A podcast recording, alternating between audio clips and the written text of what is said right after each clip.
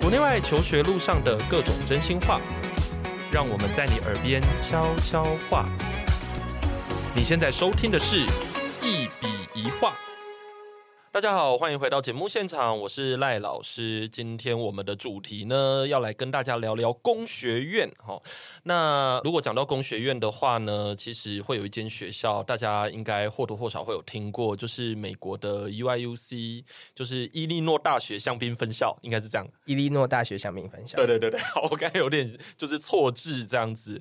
对，那其实，在台湾啦，吼，很多的爸爸妈妈都会觉得说啊，小孩子就是要念理工科，然后才会有出入，然后就觉得说，哎，那理工科的话，大概要么就是念基础科学，要不然就念工学院啊。特别是工学院，其实还蛮受到青睐的。所以呢，也因为这样子哦，在很多的这个大学申请的时候呢，就有很多人就会因为某一些考量，当然也是有些是自己的兴趣啊，但是某一些现实的考量，就会觉得说，哎，那我们去美国也要去念工学院这样子。好，那所以呢，今天我就邀请到一位他自己是觉得好像。没有到非常纯正的工学院的学生，然后他说他的经验呢，可以带给对这一条路可能有点迷惘，可能不太知道怎么选工学院的这个专业领域的这些小朋友们哈，可以给他们一些经验哈。那这个学生呢，就叫做 Jack 肖明彦。Hello，嗨，大家好，我是 Jack，目前 UIUC 电机系大四，然后休学。那所以你现在在台湾？我在清大，然后。做一些学分班的复读哦，为什么要学分班复读？因为没有学分班复读的话，就是会没有算成绩。那没有算成绩的话，我不认为我是一个自律到可以把知识啊跟想要学的东西顾得非常好的人，所以我决定还是用学分班的方法，因为你付的钱是差不多的，那你。不如拿一个学分，拿一个证明，就是对对我来说会更认真去学这个东西一点。是今天之所以会请那个 Jack 来哈，是因为当然一方面是因为他在 UIUC 待得够久，而且事情也看得够多。我觉得他的经验会对很多想要走这条路的人啊，就是不管你是要去念哪一个学校工学院，应该可以起到很大的一个帮助这样子。然后另外一方面是因为。Jack 刚刚好，就是今年在台湾嘛，然后也有接触到台湾的这个非常 hardcore 的这个 工学院训练的过程，所以就会觉得说，哎，他刚好这样子拥有两地的经验，也可以顺便做一个比较，然后可以带大家稍微看一下这个领域它现在的一些发展情况，这样子。嗯，你当时选择 U I C 工学院的原因是什么？其实蛮简单讲的话，是因为校名嘛。如果我们先撇除为什么要选择电机系之外，就是 UIUC 的工学院是这样讲啊，在台大有一班教授，电机系的教授是 UIUC 出来的。哦，真的啊？对啊，因为他开的够久嘛，然后又够便宜，是 够便宜，对啊，他 非常务实，经济实惠嘛。对，而且我知道是 UIUC，如果假如说以美国的状况来讲，好像。毕业之后要找工作是非常容易的，因为它是一个 reputation 非常好的一间学校。是是是，就是我们不谈现在嘛，因为现在因为一些经济嗯整体的原因比较不好找工作之外，就是平常来讲，它的就业方面是非常的。就拿 career fair 来讲好了，就是他参加的人潮跟人流，电机系的我记得是有三到五千人，然后嗯。进驻的公司有一两百家吧，就是、哦、所以是蛮多的。嗯，对，因为我们平常听到 UAUC 的时候，有时候可能会不太知道这间学校是什么。像我今年有一个学生，就是我请他跟你联络那一个，就是 Jerry。对，然后呢，我就问他说，因为。我通常在学生申请刚放榜的时候，我其实都不会马上问学生，就说：“哎，你们到底申请去哪里啦？怎么样的这样子？” oh. 对，然后我就觉得说：“哎，这个有时候时间到了，我还是要稍微问一下这样。”然后他就跟我讲说，他申请的很差，什么一大堆有的没的。然后我就说：“到底有多差？”我就问他，他就跟我说：“哦，UIUC 的工学院。”然后我心想说：“UIUC 工学院到底差在哪？就是我们一般台湾的小孩。”听到就只会看到 Ivy 嘛，嗯、对不对？或者说你就看到那个什么全美排名，Georgia Tech 什么之类，就那种一听就觉得 Stanford，你才会觉得你申请的很好。可是是错的，因为 UIUC 你看他的工学院其实是表现的非常好的。所以我听到他讲说他申请到工学院的时候，我就第一个时间我就跟他讲说，我这差点骂脏话，但就是就是马上跟他讲说，嗯，这个到底哪里申请的不好？是非常好的啊，是是，是对啊，我觉得这跟。其实大部分的台湾小孩，甚至其实美国很多也都是，就是他们有一些就是名校，先不说 UIUC 是不是名校，但是他们会有比较偏名校的思维，就是对。Berkeley 啊，然后再差一点也要 UCLA 啊，嗯，甚至 Michigan，就是不谈 IB 嘛。但是 UIUC 的工学院在这里面，其实它是前五到前十，要看科系，但是它一定有前十的水准。对，那我觉得会有这个原因，主要是因为它是一个公立的学校。那 UC 的系统跟一般的公立学校其实是有差的。那我们先不讨论。但是因为 UIUC 是公立学校，所以嗯，它在收人的方面，它会被很多其他的科系，因为它是。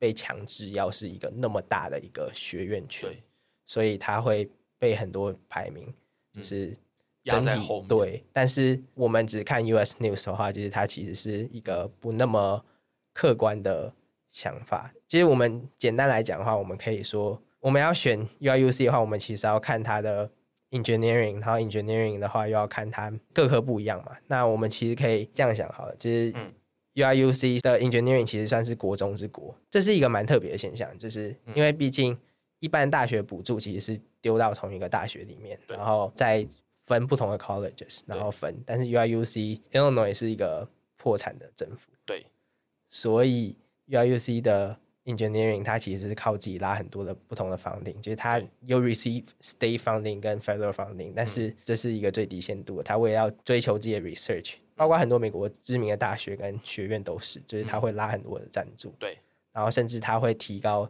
学生的 student fee，还会有 engineering fee、international fee，尤其是 engineering fee，甚至是我记得好像一个学期是三千块左右吧，嗯哼，就是会拉很高，为了要维持他的教学品质跟是他的研究水准，对，所以他本身跟 UIUC 有很大的关系，没有错。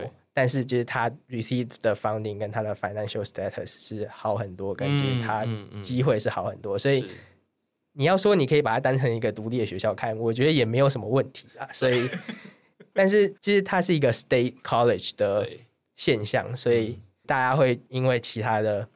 科系会觉得就是哦，他校名可能没有看得到那么好，对。可是你看他的学院是非常好，对对，在很多业界来讲，就是他们会觉得 UIUC 出品必属精品，就是品质保证，就是从 UIUC 工学院毕业的基本上都是很棒的这样子。我们刚才有期有讲到说，像 Jack 因为自己有觉得说好像没有那么的。工学院啦，因为他自己一直觉得自己其实，在人文方面也还蛮有兴趣的，所以可能觉得自己好像也不是说对工学院没兴趣，或者是说也不是说真的那么的不工学院，只是说跟一般的工学院的学生比起来，好像不太一样，对不对？你的状态？是我原本是这样自己觉得，嗯，但是拿我申请这个科系来举例的话，原本其实我最想要读的是外交跟历史，嗯，但是你知道。弱国无外交嘛，对。然后台湾跟中国的历史其实是一个很复杂，跟历史本身是一个赚不了钱的科系，所以很现实的，我就只能往理科选。包括刚好那个时候，我的理科的各项成绩其实不能算差，嗯。所以我就想说啊，那我往理工方向去做发展，看会怎么样。嗯。那我就阴错阳差的选择电机系，嗯，其实是蛮不负责任的，因为我那时候做的 project 是跟电有关的，然后我那时候就傻傻觉得，哦，我想要做 renewable energy，然后哦，太阳能发电啊，或是一些其他发电方法，就是 maybe I should go electrical，但其实它是一个非常阴错阳差的过程，因为其实跟你想象的完全不一样。我刚才说的那些东西，它在台湾叫做动机系，它不叫电机系，然后它在美国它是 mechanical engineering and or 你要 renewable energy，especially solar panel 的话，you should go more，you know into material science 啊，或是一些就是 chemical engineering，对，那 chemical engineering，but like chemistry，对。那但是就是阴错阳差，我又进了 电机系。电机系，就是也就是说，你是在一个不知道电机系是什么的情况下，然后你选择了它，你以为你在做的事情都是电机系这样子。是，但是说实话，它确实是有很多跟 solar panel 有关的有关系啦，而且有很大的关系。可是，在 lower level 就是比较。基础学科训练的话，它的落差很大。然后第二个原因其实是因为我，我觉得我物理不算差，但是我觉得我物理又不算那么好，就是因为我觉得我的古典物理还可以，但是我古典物理里面的光学啊，跟近代物理其实就是不是古典物理，但是是近代物理的部分我没有那么好。然后我就想说，电机就是上课的时候我们就是欧姆定律，或者一些比较跟数学有关、跟物理无关的嗯事情，嗯、所以我想说，哦，那我走这个我应该嗯比较不危险。然后就你进去之后，你发现错了，没有，电机是跟物理。有非常大正相关的科系，对啊，当然了，莫名其妙大。哎、欸，那我问你哦，如果假如说今天要让你重来一次，就是说我们假设就是你还是会选电机系好了，你觉得你在高中应该要做什么事情，可能会对工学院的科系可能会比较了解？是，我觉得有几点很重要的事情，我们、嗯。只懂看热闹，我们不懂看门道。尤其是高中的时候，我们因为我们也不知道，我们就会想说，我们就往我们刚才说的那些方向选，嗯、然后我们还觉得自己很专业。但是说实话，就是你真的要看的话，我会非常建议你去看他的 curriculum，他的课表。嗯，就是你不用特别看他后面的特别选修是什么。如果你有很有兴趣的话，或是你高三上考完你很闲，或是你无聊，你当然肯定是可以看的。但是我觉得最重要的是，你从它的三百跟四百的 level 开始看。对，三百跟四百的 level，我是指说它的必修跟必要选修。对，那你去看的时候，你不要只看它的课程名字，很重要。你要点进去看它的课纲。对，你看它的课纲，去看他教了哪些东西。然后，嗯，我知道这对高中生可能很难，就是你去看他的课本，然后去查他大概长什么样子。嗯、因为有些时候老师的课纲会蛮。隐晦或是蛮让非专业人士难以了解，对，所以我们需要就是你去稍微看一下课本，稍微翻一下，然后而且 Google 应该也可以啦，可以可以可以，就是稍微看一下说里面大概有哪一些涉及哪一些基础知识，对对对，那比重很高的时候，你大概就会知道说 OK 那个可能关联性是比较大的，是是是，我们先不谈就是你是不是真的有特别想做哪一个方向的话，就是如果你要做。就是一些基础学科跟一些必要的筛选的话，嗯、我觉得这是非常有帮助跟非常必要的。哎，但你那时候没有做这个事情吗？呃，你没有特别，比如说去看一下说，说、呃、啊，那些电机系或比如说，哎，国外大学的那些工学院的科系，到底跟我们台湾，或是跟你原本的认知差多少？你那时候没有做这个事吗？我觉得我不算没有，可是我那时候心态是投过，身就过。OK。就是得过且过，得过。对，但是就是其实你进去里面之后，你会发现其实有很多酷酷的东西嘛。就是对你用古典来想，你用以往的夕阳产业的角度来想的话，就是它就是一个不一定那么需要物理的科系。但是当到现在，就是你知道八纳米、九纳米，就这个产业的严格，因为它速度要很快，然后它又很短，所以它又很高频，所以它在物理化学中的重要性被突然凸显出很多。所以它本来。物理只是一个你必要的训练，可是它变成是一个 potentially 会影响你之后 career 的 factor。如果你是要走电机比较偏半导体啊，比较偏硬体方面的话，它会变得非常的重要。那如果你要走比较偏 computer engineering 的话，那那又是另外一个故事了。就是但是电机的话。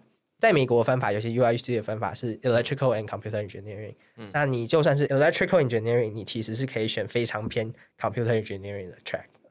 嗯，就是你只是多几个 Electrical 的必修跟 Computer Engineering 的必修是不太一样的。但是你之后点的技能数，你是可以点到基本上跟 Computer Engineering 是一模一样。这就是为什么我们甚至不能 minor，也不能对 Double Major Computer Engineering，因为我们的 Curriculum 是 highly overlap。嗯哼哼哼哼，哦，原来如此。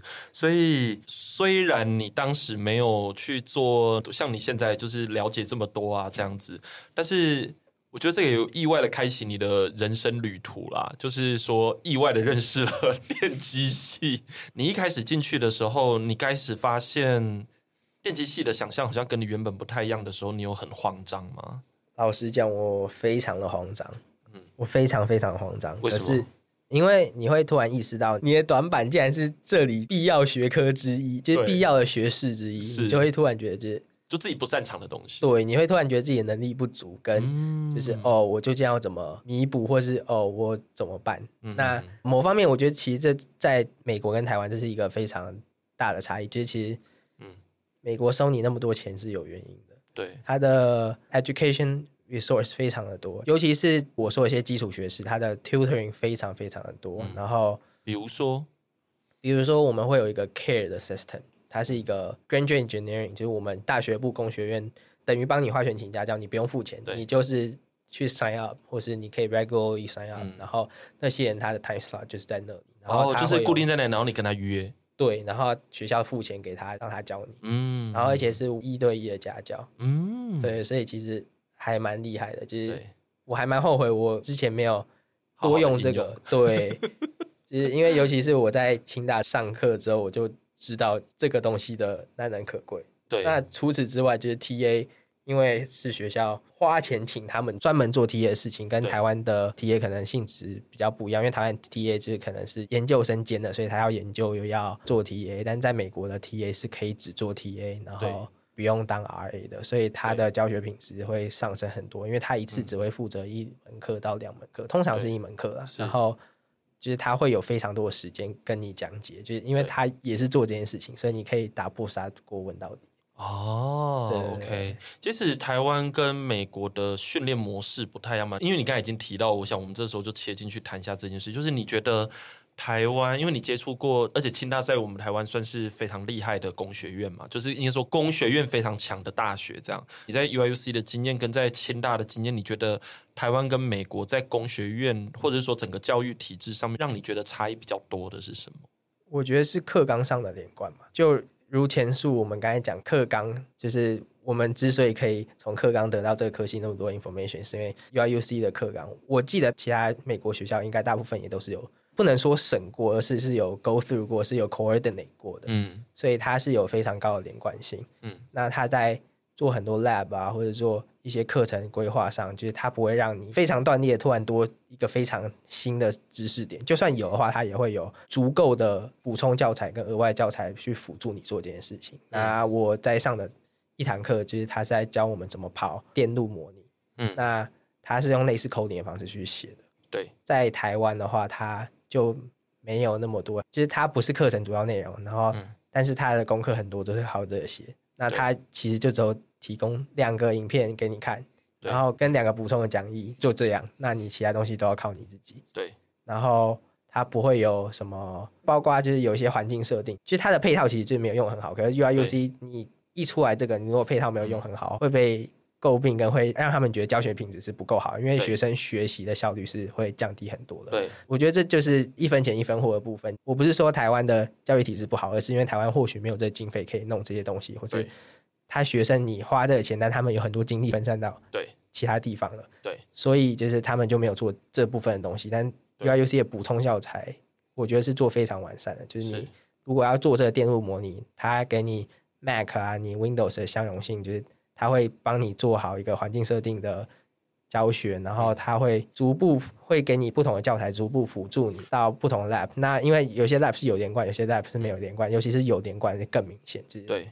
你会突然发现，哦，有没有这个其实差蛮多的。嗯嗯嗯嗯嗯，对，我其实对你刚才讲的这个东西，我还蛮有体悟的。因为像以前我在念书的时候，台大地理系就针对我们那个课纲该怎么办，就是花了非常久的时间讨论。然后一直到我硕士班毕业的时候，其实台大地理系的课纲都还是在那边很变动的一个状态。然后的确是啦，就是台大的很多的科系的课程，其实有时候会觉得老师。跟老师在不同年级教的东西，有时候那个连接感好像没有那么的强，就是说，好像大家没有很清楚的去讲到，就是说，哎，这个知识点跟那个知识点，我们大概可以怎么连？而且每个老师的强项都有点不太一样嘛，所以在配合度上面，我的确是在一个 system 上面好像没有那么的清楚。那我之前在英国念书的时候，我也觉得他们应该都是有讨论过的。你会觉得说，同一个学期你上的课程跟下个学期要上的课程，它中间是有逻辑的，而且那个逻辑很清楚，因为你就会看到说有一些知识点，它的确变得更进阶一点，这样子。是是，我觉得清大已经算是很好很好了，因为它，我觉得它在教学体制上就是是无限接近美国的工学院，因为毕竟就是他们的教授大部分都是从那里回来，然后就算是本土博士毕业，就是也都是非常优秀，因为他们很多都是有。就是 IEEE 的 peer，、嗯、就是国际电机学会的 peer，所以他们其实都知道怎么做会比较好。嗯，那我觉得唯一的就是小缺点，其实就是我刚才说的，就是一分钱一分货嘛，嗯、所以我不会觉得需要责怪或者需要改变这什么东西。但是就是如果你想要选择往国外教育的话，你、嗯、你要知道我们拿到什么样的东西，就我们拿到的东西其实是真的是比较好的，就是。不一定是冤枉钱，是。要好好应用这部分的东西。它其实不是附加，你不要觉得说我好像不需要用到这东西。它在国外大学就是，如果你有需要就赶快去用，就是你不要害羞啊，或者你不要觉得说、嗯、哦，我不要问，我怕我。程度不好会被发现，你不要，你就是去问去用。哎、欸，你花了那么多钱呢？对啊，那学校给你这个服务就是用到底。对对对对对，吃到饱还可以吃不饱。对啊，是的，真的。因为像那个之前我有访问一个学生，他是念那个 Emory，然后他就有特别跟我讲到说，他们 Emory 有因为那个师生比啊的状况其实还不错，就是一个老师照顾的学生的量其实没有到非常多，然后他们甚至还有那个 advisor 会去帮你照顾你的选课的计划哦，所以我会觉得说，哎，你看那个有些大学，它真的是做蛮多的。美国大学好像在这一方面是真的做的还蛮多的。像在台大，我们比较多的就是导师可能每个学期就跟你吃个饭，大概就只有这样子而已。嗯，我知道那个是蛮敷衍性的。对啊，然后就觉得说，哎，那学生的修课计划，如果假如说他真的有一些选修还是干嘛之类，那该怎么办？那这个其实就是我们台湾在大学上面做的比较没有那么好的地方，这样子。是是是，嗯，你在 UIUC 啊，你在整个修课上面也都是很有规划的往前走吗？必须说实话，我没有，因为我没有那么有规划的原因是，就是基础学科我其实是蛮有规划，但是到后面比较发散的时候，的时候对，因为我其实不太确定我想要走什么，尤其是我一开始想要，嗯、就是我技能数是偏往。文科呃没有啦，对文科就念到一半发现，哎、欸，我的技能在文科。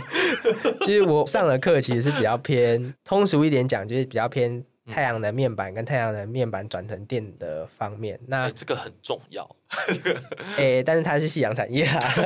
哎、欸，没有啊。如果假如说现在你做的是，我不知道这个领域到底是哪一个领域，但是比如说太阳能电板的回收。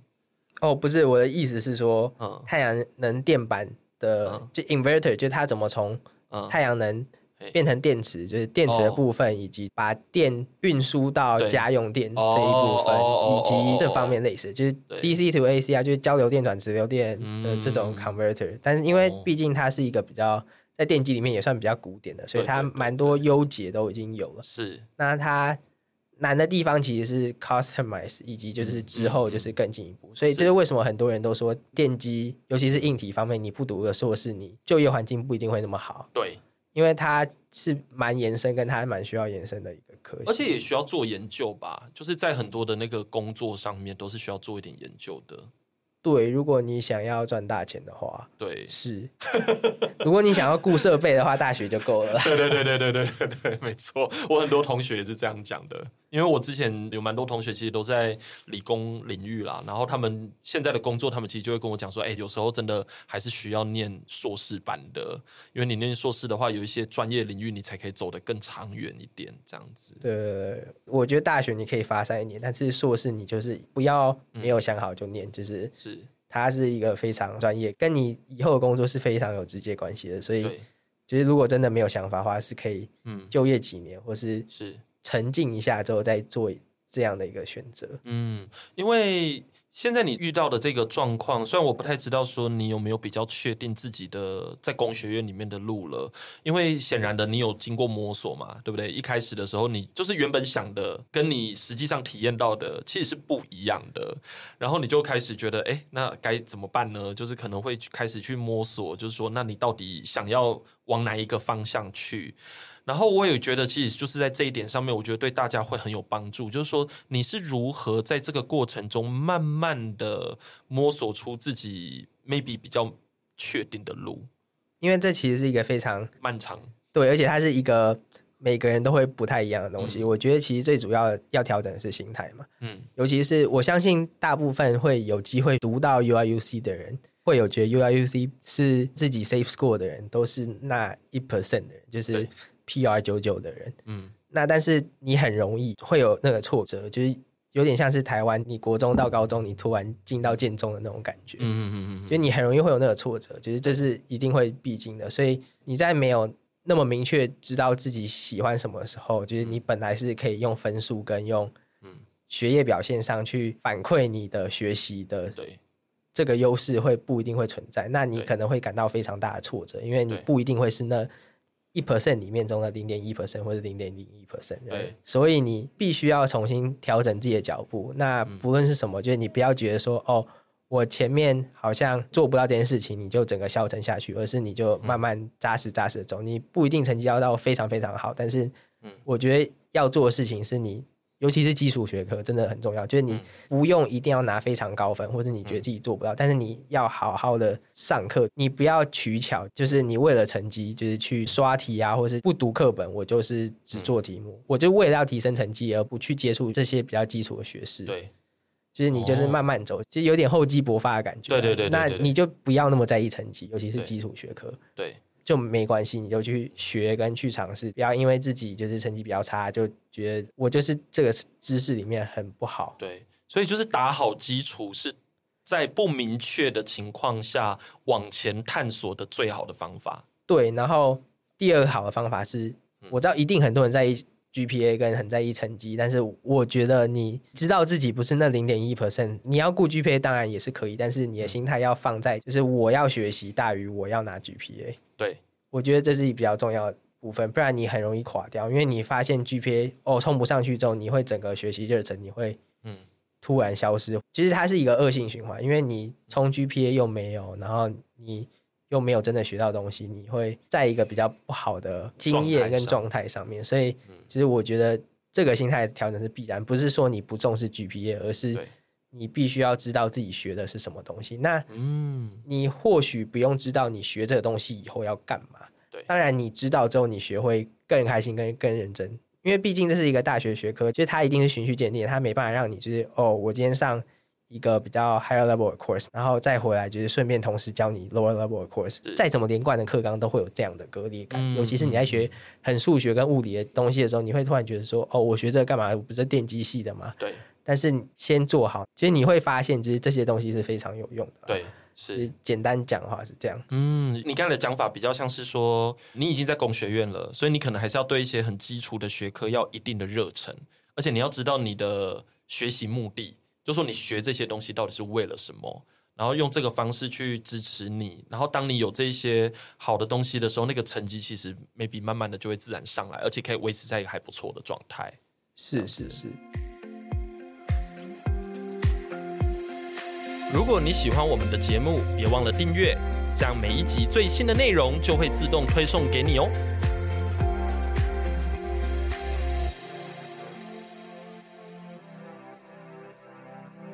我长期的体验，我之前会把它归咎于跟，就是我觉得这其实都是一个逃避的借口，就是你是给你自己一个借口，就是哦，我的动机不够啊，我不够喜欢这个科系。但我认为在现代这个条件下，你会选工学院，怎么可能是你喜欢这个科系？就是不完全是，就你可能是喜欢某一种其中的知识点，所以它其实它不构成你。嗯，学习不好的主要原因，嗯，就是它非常有可能是一个原因之一，但它不是主要原因。那，你在调试完这个心态，你知道它不是主要原因之后，你知道你不能继续自己骗自己之后，你做其他事情的时候，我觉得只要把持着学习这件事情的话，应该体验就不会太差，嗯就比较不会那么迷茫了。对，哦，OK，所以你的意思是说，稍微整理一下，你的意思就是说，如果你真的选了工学院这一条路。其实有很大的原因，maybe 是跟现实有关，就是你可能这个方面的考量会稍微重一点。比如说像我念地理，当然你就可能会比较遇到很多真的对地理有兴趣的人，因为毕竟它本来就是一个很冷门的科系嘛。啊，要不然就是说为了台大，所以你就选这个科系来的人，也是有一部分，但是其实还好。但是你会在这个领域里面遇到真的比较多，是真的对这个东西有兴趣的人。这样子上来的，可是因为工学院它在现实世界里面的那个考量，就工作上或职业倾向比较明显，对，所以你选它的时候，不一定是你真的对它很有兴趣，但是也的确是，就是说，因为你既然选了，你就要对他负责嘛，某程度上你要负责，所以你在那些基础学科上面，maybe 有一些你自己感兴趣的知识点，那再加上一个需要对他负责的一个心。这样子的话，你的基础学科其实就可以维持的还不错，然后才可以去实现你刚才讲的那一些方向啊、探索啊，这样子。对，那你自己目前有比较找到一个要怎么说，就是你觉得可以长期发展，然后甚至作为职业的专业领域吗？现在？呃，我目前的想法是我想要走比较偏类比取向的类比 analog，就是因为我们现在的转换都是一跟零，一跟零，一跟零。那它就是一个比较偏数位的转换。对，但是就是当你到非常高频的时候，就是它的一跟零跟一跟零，就是你去仔细看的话，它其实还是比较像是一个波动的感觉，就它不会是那么明显的正方形上下上下上下，它不会是一条线上下上下上下，而是它是一个弧线一个弧线。的，这个应用在哪里啊？它的应用很广泛，它可以应用在。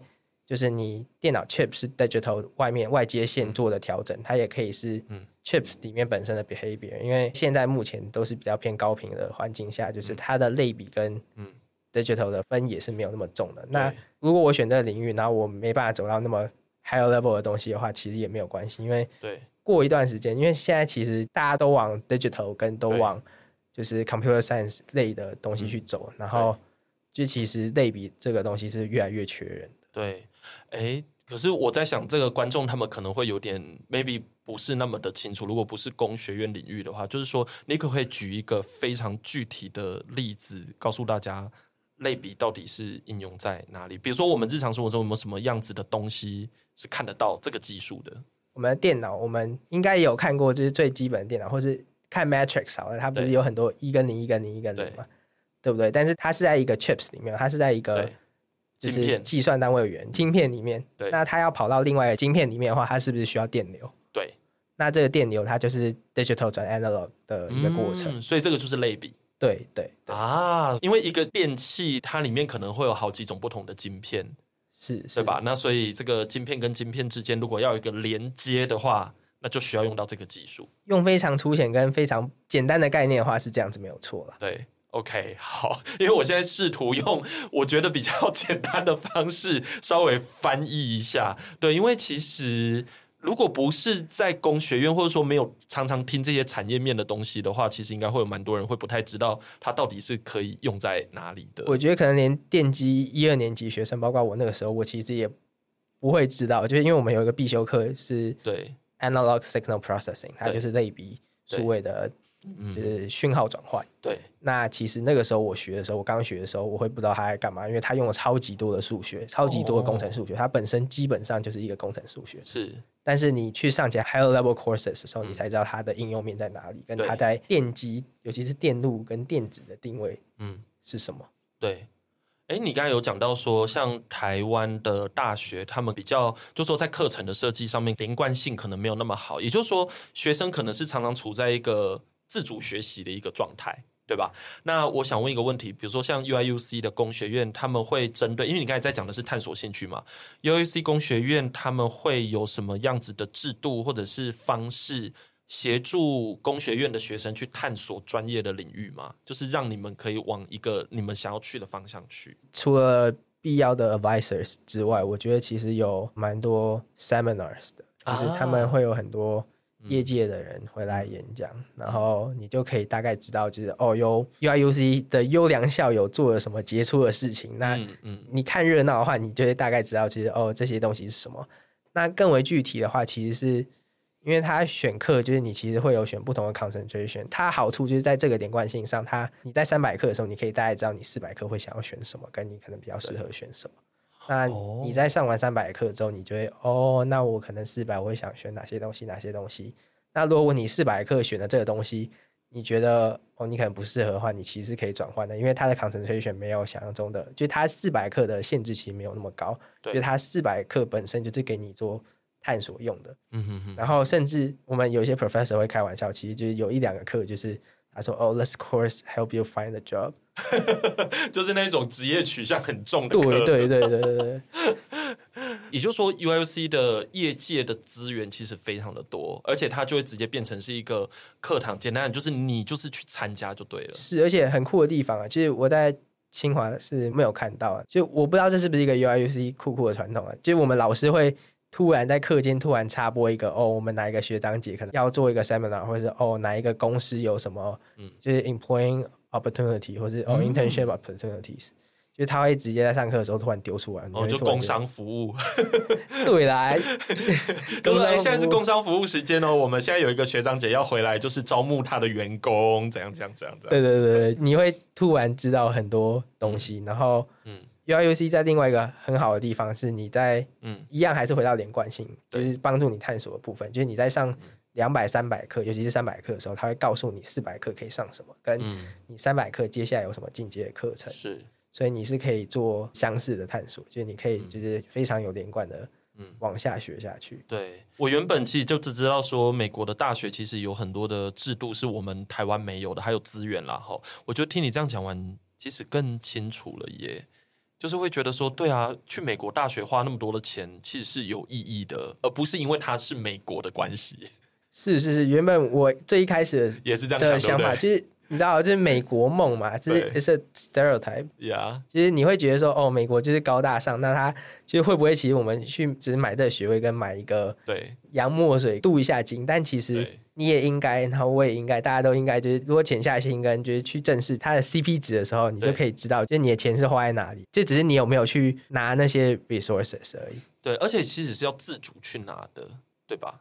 对对对对，因为我听其他学生讲也是，就是公立学校，你是真的是要非常主动，然后这样子的话，你的那些资源你就看得到，因为那些真的很多。是因为毕竟公立学校的师生比比较高一点，就是对，对一个老师对的学生要比较多一点，对对对，所以他在某方面他没办法人情压力让你学习，或人情压力让你去寻找机会的部分。嗯、但是我必须说，UIUC 在相对而言，我觉得他已经做的算是很好的地方是，嗯。就是他会主动把机会喂到你面前，像是老师会跟你讲有什么 important opportunity 啊，或者是什么 seminar，就是拜托大家去听啊，或者是哦，你可以去听啊，就是、主动的讯息提供。对对对，然后他有一个 career center，然后他有一个 advising department，就是除了 ECE 自己 college 有一个 advising 小的 department 之外，他有一个很大的是一个 college 的 advising department。嗯，我觉得这是一个比较特殊的资源。我相信大部分的学校也都有，但是 UIUC 在公立学校的 advisor 比已经算比较多了，就是你进去之后，你一定会觉得很少，但是就是已经努力过跟 努力过。了，因为毕竟有预算问题嘛，是 啊是啊，就是它是一个努力过之后的结果。其实只要更主动去约时间的话，它是一个相对 accessible 的东西，就是你也不用到超级主动，就是你只要一点点主动，你就 access 得到。我觉得如果我们把台湾大学的体制跟美国大学也是 UIUC 工学院体制，就是我觉得最大的差异，其实就真的是这个 accessibility，就是你进入跟你拿到这些机会，跟你学习的机会的门槛跟成本更低，更容易进入。是 OK，就说你刚才已经讲了非常多这个 UIUC 的好的地方，而且我的确觉得，嗯。对，就是如果花钱在这里的话，其实就会知道说，其实 CP 值还算高的这样子。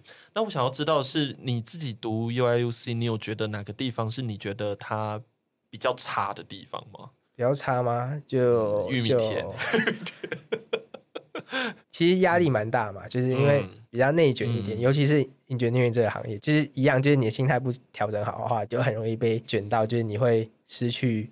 就怀疑人生。对对对对，然后第二个就是它是一个比较偏的一个小镇啦，嗯、对，它是一个 college town，所以你如果喜欢城市生活的话，你可能会比较受不了，就你会觉得它很无聊一点。对。就很村的地方，对，就是我有听我那个中国的学生跟我讲，因为我昨天晚上才跟一个中国学生聊天，然后他就说他现在待在一个很村的地方，然后我就想说什么叫做一个很村的地方，后来才发现哦，就是乡下的意思。是是是，但是我必须要先稍微证明一下，就是乡下这件事情是比较出来的，是啊，它的 urbanization 的程度非常的高，嗯，但是 urbanization 跟我们想象的城市是不一样的，对，就是它是一个。很城市化的村庄，它是一个很城市化的乡下，本质上还是个村庄。是，但是它的生活机能非常的方便，因为它非常的城市化，是是是，但是它不是一个传统概念上的城市。对对对对对对，对，因为其实像我之前去那个格拉斯哥的时候啊，我那时候就知道说，OK，它反正就已经是苏格兰的 capital 了，你知道吗？就是已经是最大的都市了。可是我一去的时候，我已经就想说。哎，这个如果假如说以台湾来讲的话，你知道，就是会让人家觉得其实就是一个大一点的城镇。是，但这个跟亚洲的高密度，还有就是，对对对对就是亚洲的 suburbanization 做的其实蛮差的，因为我们城市的发展比较晚，所以我们 suburbanization 是非常急速，跟就是非常的不 suburb。对对，其实我们的 suburb 基本上就是往市中心在旁边强加新的市中心。没错，没错。但是其他就是尤其是欧美地区的话，它的 urbanization 其实是一个一个一个一个一个的，没错，是的，我觉得这个蛮有趣的。因为我有听那个谁 JJ 就有讲到说，其实他在 UIUC 比较没办法习惯的事情，就是他真的就是附近感觉比较没有那么多人啦，然后生活有时候会觉得比较无聊一点，然后嗯，气候也没有到非常好。气候的部分，这真的要大抱怨一下。呃，UIUC 它是建在一个 swamp 上面，它是建在一个沼泽上面。嗯、是。JJ 应该深有体悟啊，他很爱讲这件事情。对，就是所以他会比美国普通地区还要来的湿，所以他还蛮容易下雨的。对，我们大家知道 Chicago 是 Wind City 嘛？对，风非常的大。但是你知道，就是 UIUC 在它的下面，就是小片在它的下面，就一马平川。我们的风也不是普通的大，然后就是我们纬度其实也偏高嘛。对。所以就是又湿又冷，对对对，但是湿是相对啊，就是有时候不一定是以下雨的形式去展现，对，对，然后也也有它所谓的季节性，但是它在很多方面，就是它的雪会下的蛮大蛮厚的，对，真的就觉得一直一直在讲这个事，然后我们又有一个奇怪的那个 spirit，就是我们会说 we ain't New Yorker，所以我们大学都不放假，对，他们会觉得哦，我们是北方佬。所以他们会不喜欢放假，就是我们学校会不喜欢放假。我就是说，身为北方人，这一点雪怕什么？对对，我们因为暴风雪停课的次数就是其实蛮低的。哦，对。因为这个有让我想到那个以前那个中国学生家长，就是有一次那个中国他们要办，反正有一个很大的比赛，就对我就说，哎，怎么办？暴风雪？他说这个是。对我们东北人来讲算什么？就是一样给他开过去，大概就是那个感觉。是是是，蛮扯啦啊。你 culture shock，你会觉得说，哦，真的假的？然后我们之后比较常停课一点，COVID 之后比较常停课一点，可能是因为因为 COVID 停课停习惯嘛。对，对对。然后 COVID 前的话，我们只停过一次课，然后那一次课是因为就是它的实际温度好像是负二十几还是三十几度？负二十几、三十几，很低耶。对对对。然后它叫 Arctic weather 还是什么？嗯、就是它是突然下降的这个温度。然后那一天我记得体感温度好像是负四十吧。它是可以，就是你热水装在瓶子里面，然后你往后一撒，它直接变成冰的。好可怕哦！这个真的的确是不太适合去学校。对，它会很 chilly，就是你会皮肤在外面，你会觉得你被刺。对，我们的节目其实已经到差不多尾声了。不过，其实我真的还有蛮多问题想要问 Jack 的。比如说，因为 Jack 其实在我所有的学生里面，虽然后来走到工学院，但是其实 Jack 在人文领域的造诣其实非常的深。而且，其实 Jack 原本比较有兴趣的东西是历史嘛，跟外交。这样子，而且其实，因为我们刚才有先喝咖啡才来录音，就是他有稍微提到，就是说，因为在很迷茫的时候呢，其实是好像某程度上是社会学的一些东西指引了你，是吗？是啊，是。那你要不要稍微简单讲一下那个经验？因为我一直很希望跟学生们讲说，其实有时候虽然你想要念理工科，可是其实人文的东西真的不要荒废。就是说有时候人文有一些东西是真的可以引导我们的。这样子，好，我我就非常简单讲一下吧，就是在这个极端现代机关分工的环境里面，其实人是愈发的空虚，愈发的寂寞。对，简单来讲，就是你要找到自己的信仰。嗯，那他的信仰未必是一个宗教，而是一个你相信跟你想要追求的东西。对，那你要寻找这件事情的过程，就是它其实是非常富有人文涵养，跟就是你不往那一走的话，你很容易迷失方向，嗯、或者你很容易。用其他方法去骗自己，也不是骗自己，就是因为你有这个空洞，你需要弥补，你很容易拿其他东西去做这个弥补。对，那它未必是一个那么好的 habit。是，就是你会更迷惘啦。简单来讲，对，有一些人文的经验或者人文素养去帮你逐渐理清，或是就因为它是 a different perspective，就是它，嗯、我必须说，就是比较现代化的角度，尤其是比较社会学科学化的角度的话讲话，嗯、就是它的训练角度其实跟科学无限接近，跟我们训练其实无限接近，但是。因为他看的东西是不一样，所以他本质是我们不做这当代跟古典的讨论。但是，其实我们简单来说，就是他是给你一个不同的 perspective，然后他不会跟你原本的 perspective 有非常大的断裂，他会帮助你做。不管是人身上的想象，甚至是包括学科本身上的想象，是会有差异的。嗯，对，就是让你可以去厘清这个世界跟你的关系吧。对，就是他的讨论比较不会是一个技术面的讨论，因为我们在工学学的东西就是非常的技术，然后很非常的 scientific。但是呢，其实人文社会学科给你的东西比较像是一个让你去。定位你在这个世界上的一些意义，然后去看到一些关系，因为毕竟人跟这个世界其实会产生很多关系嘛。然后我们人文社会学科比较能够去看到，主要是这个面向上面这样。那所以你的信仰是？Max Weber，目前是 目前是，对，所以你是怎样念到一篇文章呢？就觉得嗯，这个就是你要追求的。我读到的文章跟我的想法就是可能比较不一样，跟因为毕竟每个人的体验跟想要做的事情都不一样嘛。我其实我很好奇，Max Weber 到底是如何启发你？他是以学术为职业，这是多么浪漫，但是又多么务实的人。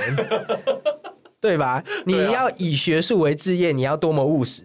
但是他在学术为置业里面，他讲的是什么？他讲的竟然是一个学者，你竟然要熬多久，跟你必须要用熬的，因为你必须要知道，你不一定有这个机会可以成为教授啊，或者你不一定可以成为一个 really outstanding 的一个 figure，嗯。但是你还是要很务实的走下去。对，它是一个很 conflict 的东西。但是其实这个东西其实就是你的信仰是什么？就回到就是他相信他是要以学术为他的职业，为他的信仰。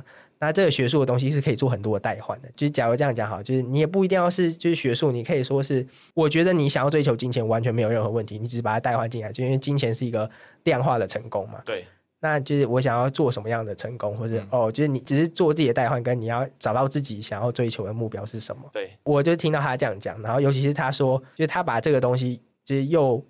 具象化表现成就是哦，它是不同的神魔，就是你在内心中你要选择，就它非常宗教化，因为毕竟它是一个，嗯、就是它是一个基督化的一个传承嘛，嗯、是是是，所以你要找到神魔去做膜拜，那这个找神魔的过程中，因为你。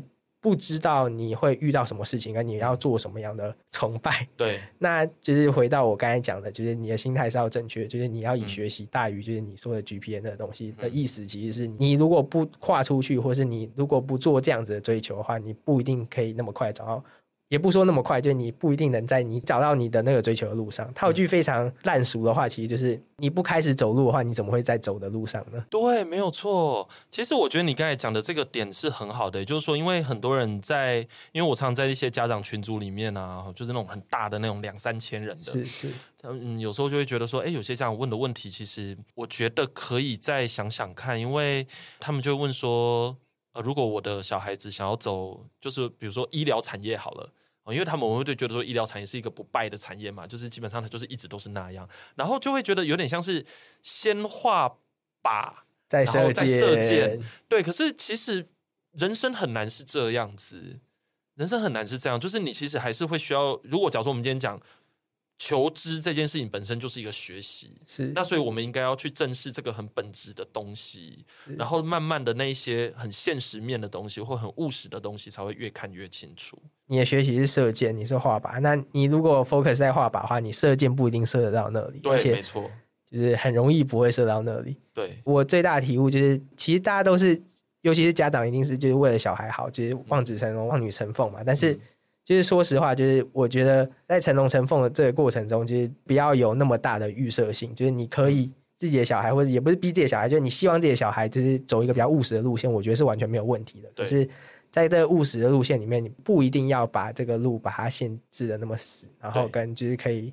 有更多的沟通，尤其是在我相信大部分的听众都是比较偏就是高中选大学这部分。嗯、那不要觉得说就是哦我花钱了，或是哦我要就是特别找到一个某一个地方，而是应该是要更就是你在选的学校，你要广泛跟深入去看特定几个你比较想要的学校，然后去做好更多的评估。其实但是在做评估的时候，你不要有一个很精确的结论。这样讲好，应该是说。你要很深入的研究，但是你不能有很精确的结论。对对对，这虽然有点矛盾，但是真的是这样。我们很难说，OK，我要去念这个学校，然后我就很精准的往那个地方去做准备。问题就在于说什么叫做精准的准备？对不对？这个这个是不一定的啊，所以我觉得最精准的方式，其实反而是去看最模糊的地方，就是我们去看它最本质的，就是学习。我会觉得，就是说，因为很多这样的想法，可能会觉得说，OK，我要申请医疗，所以我就大家就是做医疗的事，或者我要申请工学院，所以我就做工程的事。可是其实不一定呢，对不对？就是有时候我们要看的是面向更多的东西，而那些东西要看的，其实就是学习的本质。然后当你走上去，就像你刚才讲的。你要会先会走路，然后真的去走路，你才知道你真的在走路，就是在那条路上。这样是是是。我们其实花了蛮多的时间在，其实有有点哲理，但是呢，工学院的这个非常现实面的东西，Jack 也讲了非常非常的多。我觉得其实真的还可以再继续的往下聊啦。哈，但是我们今天的节目真的时间已经差不多了。最后最后，你要不要很简短的给大家一个，就是说，嗯，如果你真的想要走工学院的话，有没有什么建议？以你这个 快要毕业的人，已经看很多的人，我觉得就是且战且走，莫忘初衷吧。好大，大家都说莫忘初衷，但是其实重点是且战且走。对，没错。哎、欸，我觉得这句话可以当做这个节目的标题：且战且走，但莫忘初衷。这样子，好啊。那我们今天的节目呢，就到这个地方。谢谢 Jack 今天跟我们讲的这个事情，哦，就是非常重要的一个道理。那我们呢，就下次见喽，拜拜，拜拜。关于求学路上的莫测变化。让我们陪你说说话。如果有任何关于节目内容，又或者其他国内外教育的大小问题，都欢迎到一笔一画的 Facebook 和 IG 留言给我们哦。